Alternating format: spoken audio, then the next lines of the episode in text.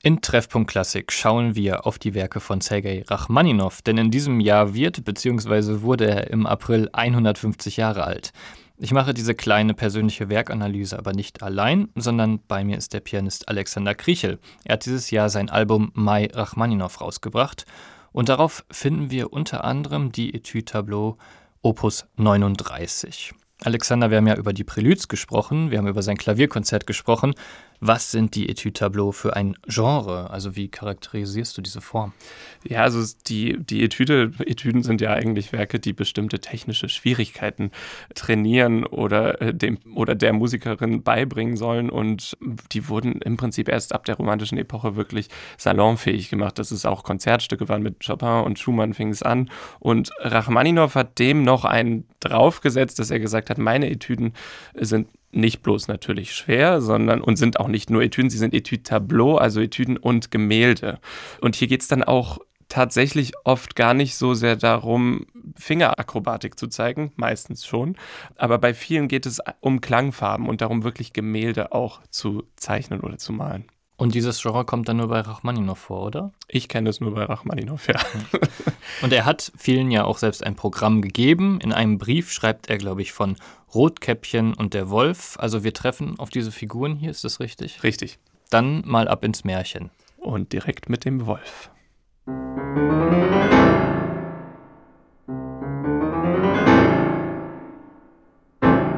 Und Rotkäppchen.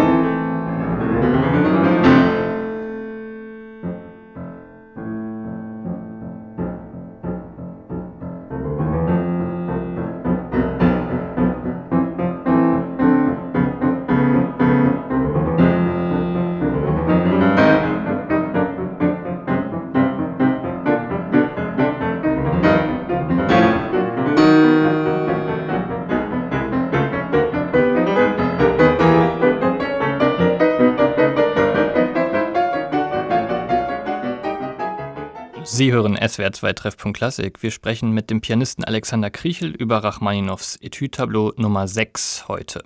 Wer ist musikalisch Rotkäppchen, wer ist der Wolf und was macht dieses Stück mit deiner Deutung vom Märchen? Ja, es ist ganz interessant. Am Anfang hört man es ja, äh, den Wolf und dann das Rotkäppchen und äh, also für mich hat dieses Stück komplett meine Deutung vom, vom Märchen verändert. Es gibt natürlich erwachsene Interpretation aller möglichen Märchen. Man weiß genau, warum darf der Froschkönig nicht ins Bett der Prinzessin, warum schläft Dornröschen 100 Jahre, warum vergiftet sich Schneewittchen an einem Apfel. Aber äh, bei diesem Rotkäppchen also das wird ja oft als Verführung gesehen und für mich ist der Wolf aber durch Rachmaninow auf einmal zu einem Gedanken geworden, der, der einen nicht mehr loslässt. Dieser also Lauf in der diese, linken Hand. Diese, genau, diese Chromatik, die, die ist ja sehr klar. Also ich finde, das wird, wird eben deutlich von Rachmaninow prä präsentiert, dieser Gedanke. Und dann kommt das Rotkäppchen, das schon, oder, oder wir, und wir merken, eigentlich ist das nicht gut für uns, was wir da gerade denken. Also so, wie gesagt, das ist sehr persönlich, so deute ich das Stück. Und während des Stücks versuchen wir dann, diesen Gedanken loszuwerden und vor ihm wegzulaufen. Aber er holt uns immer wieder ein und immer wieder auf unterschiedliche Arten. Also wir schmeißen ihn quasi aus der Tür raus und dann kommt er durchs Fenster wieder rein. Und jetzt gerade, wo wir ausgestiegen sind, da hört man es dann auch wieder, dass die Chromatik sich eigentlich sehr gut in der Bassstimme versteckt. Also äh, sie, sie, man hat fast das Gefühl, der Gedanke wird getarnt. Und, äh, Aber er ist gleichzeitig auch das Fundament so ein bisschen des Stücks, oder? Eigentlich geht es viel mehr um den Wolf in diesem Stück als um Rotkäppchen, ja. Du hast mir gesagt, ähm, da wo wir aufgehört haben, da kommt jetzt eine Stelle, die ist mit das Schwerste, was es in der Klavierliteratur gibt. Und ich finde, das können wir auch noch mal ein bisschen weiter hören.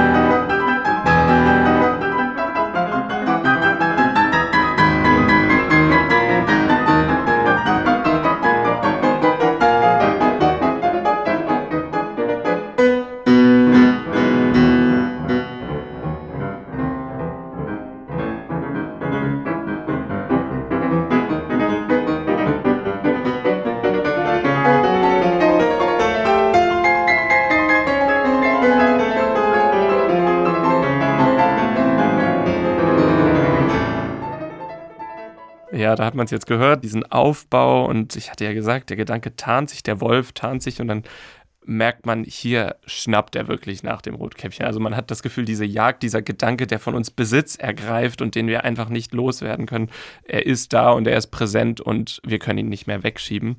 Und, und wie Rachmaninow diesen Wahnsinn und dieses, dieses Gefühl von Horror darstellt, ist einfach auch für den Pianisten absoluter Horror. technischer Horror. Genau. Also da, da, da sind diese, diese Tremolo-Geschichten in der rechten Hand, bei denen man die Hand auch noch sehr gestreckt haben muss. In der linken Hand hat man große Sprünge zu Oktaven im Bass und rhythmisch ist es auch vertrackt. Oder? Rhythmisch ist es ja, genau. Also es ist, ist, eigentlich überhaupt nicht so notiert, wie es klingt. Also wenn man, wenn man diese Passage hört, denkt man, das Notenbild sieht anders aus. Wie übst du dann sowas? Tausendmal, nachts um zwei, man kann dich wecken, du kannst das spielen? Das gibt's auch. Also ja, man muss es natürlich viel spielen. Also das ist eine Stelle, bei der nicht nur interpretatorisch Kontrollverlust eine große Rolle spielt, sondern auch pianistischer Kontrollverlust. Also dass man da einfach nicht mehr, also ich nicht mehr versuche zu kontrollieren, was mache ich hier eigentlich, sondern es geht nur noch um die emotionale Botschaft, um diese Angst, die ich auch in mir spüren muss und da kann ich nicht mehr denken, links muss ich die und die Oktave treffen und rechts muss ich das und das Tremolo spielen, sondern da muss ich drüber stehen. Und was mich zieht durch das Stück ist diese, dieses Gefühl, das ich dabei habe. Wie ist es eigentlich generell bei Rachmaninow? Sind die technischen Schwierigkeiten immer musikalisch begründbar oder denkst du dir manchmal an Stellen, oh, das ist aber jetzt Show-Virtuosität, das hätte man gar nicht so schreiben müssen? Also gibt es ja auch, wenn man bei Liszt mal guckt oder so. Ja, also ich denke schon, dass, dass Rachmaninow sicher auch einfach wusste, dass er ein verdammt guter Pianist war und das manchmal auch irgendwo mit einem Augenzwinkern zeigen wollte.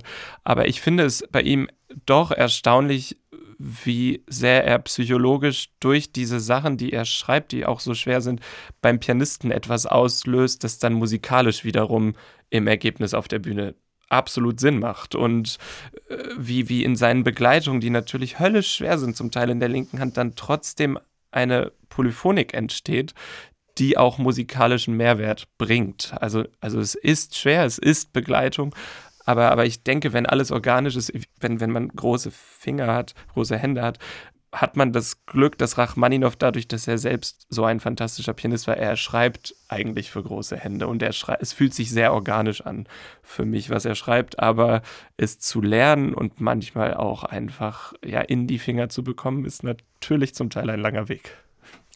Wir haben darüber gesprochen, für dich war der böse Wolf vielleicht auch einfach ein schlechter Gedanke, ein böser Gedanke. Und ganz am Ende hört das Stück so auf.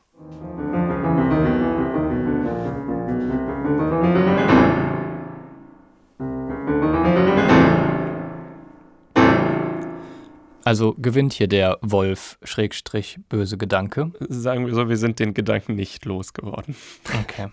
Und das Leider. ist wieder so typisch Rachmaninow eigentlich, oder? Eigentlich schon. Auch das kann theoretisch als Narrativ gesehen werden oder auch als Humor, dass, dass er am Ende sagt, du kannst so viel versuchen, wie du willst, da deine Gedanken unter Kontrolle zu bekommen. Wenn sie stärker sind als du, dann gewinnen sie sowieso. Ja, das kann, kann er in aller Dramatik dann trotzdem charismatisch vorstellen. Viele Gedanken und ein eindeutig zweideutiger Rachmaninow im Etütableau Nummer 6 aus den Opus 39. Das war die dritte Folge unserer ganz persönlich ausgewählten Rachmaninow Klavierwerkschau. Mein Gast dabei ist Alexander Kriechel. Ich bin Malte Hemmerich. Die Folgen zu dem Klavierkonzert und dem Cis-Moll-Prälud hören Sie in der Audiothek oder auf swrkultur.de. Mehr folgt morgen, dann kommen wir zu den Variationen. Danke dir sehr fürs Dabeisein. Vielen herzlichen Dank. Und bis dann.